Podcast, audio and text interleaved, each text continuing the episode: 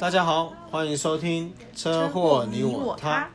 今天我们还是要来聊转弯直行，我决定要再讲的更深入一点，不然人家觉得说，嗯，好像跟一般的转弯直行差不多啊，有什么不一样？今天要讲的转弯直行啊，就是小编他是开车的，我们是同向的，哦，他是右转的，那我是骑摩托车的，我是专车证的。所以情境就是这样子，小编他要右转，我们同一个车道哦，同向哦，我在他的右后方，我看到他要转弯了。通常啊，摩托车的时候都会很激动，看到人家打方向灯的时候，就会觉得说不行，我一定要超过他，所以我就从右边超过他，就发生碰撞了。那这时候啊，你要怎么做笔录？你如果是开车的人啊，骑摩托车的人在你后面。专车证啊，然后跟你发生碰撞，你应该会觉得说很堵然为什么硬要钻呢？明明就看到我右转了，而且我也打方向灯，也在你前面，也等了很久了，结果你还硬要钻。这时候你要做怎么做笔录？那小编你会怎么做？你会怎么跟警察说呢？我就说我要右转，打了方向灯了，结果他撞上来。撞来撞你的车门嘛？对啊。好，如果通常这样做笔录啊，哦，基本上警方很简单，就会判你转弯未让直行车。但是你会觉得说，为什么我明明就在你前面呢？我已经把车道都挡住了，那你还硬要钻车阵，还撞到我，结果还是我全责，或者是我责任比较大。所以这时候笔录怎么做很重要。那笔录怎么做啊？你就要看交通法规怎么定。交通法规其中有一条啊，它叫做两车不得并行。什么意思？叫两车不得并行？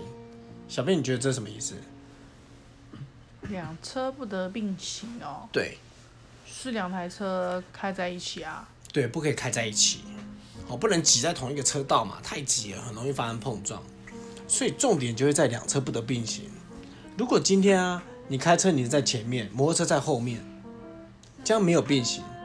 但是我们要准备发生车道，呃，发生车祸啊，摩托车专车证的时候，你们就会并行了。所以你一定要特别把这个讲出来。讲什么？就是两车不得并行这个讲出来。那要怎么讲呢？好，就要讲一个故事。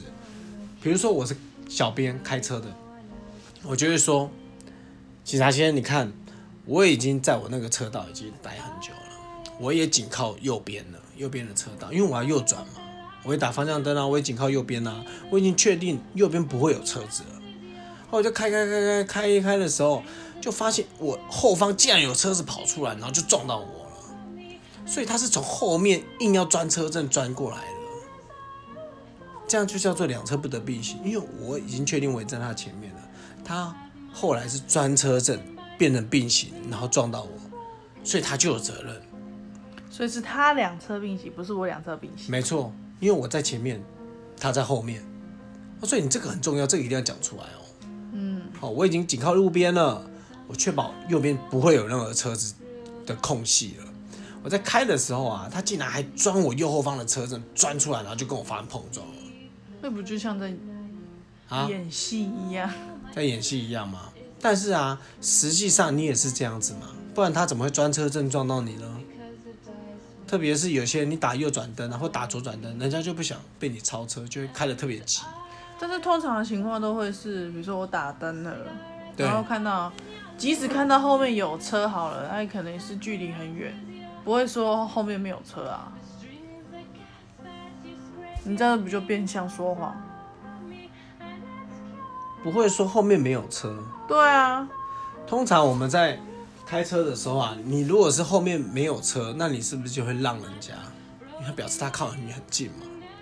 但有一些情况哦，我觉得算一半一半，有这种情况，就是你在右转的时候，后面有一台离你蛮远的，但是他就硬要过，那你反应不及，因为你确认没有车啦，就撞上的时候，你才发现竟然有车，嗯，他就直接撞到你的车门。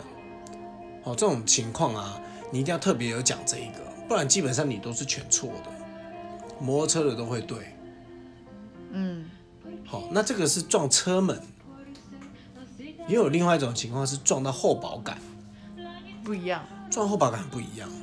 好，在警方在判的时候啊，如果你全部都是撞在后保杆，并没有碰到叶子板，哦，那基本上啊，他还是会认为说后方的责任比较大。嗯，因为他就完全撞在你的后保杆嘛，表示也是有点距离的，表示有点距离。好，然后对方可能刹车不及，但撞到车门就比较麻烦。撞到车门比较麻烦，前车门后车门都一样吗？对，但我相信啊，大家转弯的时候都一定会看后照镜，看一下有没有车。嗯，哦，所以特别台湾这种地方吼，我骑摩托车是很喜欢钻车证，那特别特别一定要讲这一段，不然你基本上都会判全责，哦，或者是责任比较大的。哦，那当然还有我们上一集有说嘛，如果他一开始警方在判的时候，可能会判你责任比较大，没关系，你做申诉，申诉完他就会看笔录了。嗯，就这样子，就是很特别的一个部分哦。那摩托车你要怎么做笔录呢？摩托车就很简单嘛，就是说哦，我就是要执行对方转弯这样子。哦，就这样做笔录就好了，也不用特别说什么，因为基本上。比较大的成分，你都摩托车都会运气比较好啦，都是会责任比较小，比较少会责任比较大。嗯，所以就个别注意的地方不一样啦。就是感觉都是很个案个案呢，好像讲了这个例子之后，也不一定会套用在自己身上啊。就要看你发生什么事。哦，如果你遇到路口，还记得我有说。你要保持随时都可以静止的状态下，所以你也可以特别说哦，我发生碰撞的时候我就停了，就静止了。好，你也可以加这一段。好，那如果后面他是你已经有确认右后方没有车了，然后他硬要钻车阵的，那你就要特别讲说他我一开始在最右侧，没有车子可以经过了。哦，那后来他硬要钻车阵跑过来才撞到的。嗯，好，这你一定要特别注意。哦，你如果没有特别讲这一个啊，你就算你就算都没有责任好了，警方也会判你全责或责任比较大，那你就会觉得很委屈啊，因为确实你也没犯什么错，就对方骑摩托车就特别要转车证嘛。嗯，对啊。这样听起来其实感觉好像为了不知道什么时候会发生的车祸，然后做很多的功课。对啊，要先做准备，毕竟车祸其实应该是要选好保险公司比较重要。嗯，选保险公司当然就是一个风险的转嫁嘛。哦，但是我还是要这样讲啦，不能说你有好了保险公司以后你就没再怕了，随便做笔录。因为台湾这个社会哦，就是受伤的人就有一些优势啊。所以其实做笔录是关键哦。做笔录是关键。那应该专门出一集如何做笔录。如果做笔录，它这个一定要是。一个一个案例来跟你讲，哦，所以我们才会再特别录一集，就转换执行有什么特别的状况。嗯，那我们再来聊啊，如果是对向的呢？什么意思？如果我们我们是对向的车子，我骑摩托车，小编从对向要左转，我要左转。对你跟我是对向来车，我们是反方向的，你往我这边开，我往你那边开，然后你要往。往左转，然后我直行撞到了。哦，这好像也蛮常见的。嗯，这很常见啊。左转的时候撞。对。然后呢？这种哦，撞到啦，汽车哦，真的是没有什么意义啊。通常都是全责跟责任比较大。汽车还是是左转？汽车左转，摩托车直走。所以是汽车左，因为汽车所以。责任比较大，还是因为左转责任比较大？因为左转比较大。因为左转，因为我左转本来就是要礼让先让礼让给执行的嘛。这个的话，你笔录怎么做都没有什么没救了，就是都还是结果一样。对，就是你不是全责，就是责任比较大。嗯。好，那在和解的时候，你就要多多关心人家了。嗯，因为毕竟就是做个人情分数这样。对啊，对啊，那像像如果我们刚才提的那个 同向的案例啊，摩托车可能也会有一点心虚。哦，那这个就是心理战嘛，你也不用太去关心他，因为他有心虚。那如果你是对向来车，你要左转，哦，撞到一个直行的，那对方我想被就是直行的那个人，他应该就不会有心虚了，他应该百分之百就觉得是你的错，因为你就要让我。嗯。对啊，听起来也是啊。对啊，所以开车也是要小心啊。那当然，小编也有说到要找好保险公司啊。但是如果你的笔录做得好，对你的保险公司它会比较好处理。哦，特别是台湾啊，如果有人受伤啊，像网络上很多人都会教啊，你用刑事逼民事来做和解，以刑逼民，就是希望告他，就用告的，好来让你的和解金可以提高一点，这样子。哦，台湾特别特别这种方式很腐烂啊。哦，那有些人会会去中医啊，那是合法的吗？当然是合法的啊，合法有很多灰色地带嘛。但是他说告也不一定告得成。呃，基本上一定告得成，因为你确实让人家受伤了，所以你一定有过失伤害的一条罪。所以告是告过失伤害。对，告诉过过失伤害就去警察，很简单，你就警察跟你的承办员去联络一下，就说你要提告，警方就会帮你送。好，然后送完之后，你们就会去去调解，嗯，去那个那个叫什么侦查庭，侦查庭去收集一下你是不是有罪证。哦，有罪证了以后啊，通常都有罪证啊，因为你确实让人家受伤了嘛。哦，然后之后他就会叫你去调解，去调解这样子，调解庭来调解，然后就会大概弄一弄，弄个半年到一年这样子，很麻烦呢。好久哦。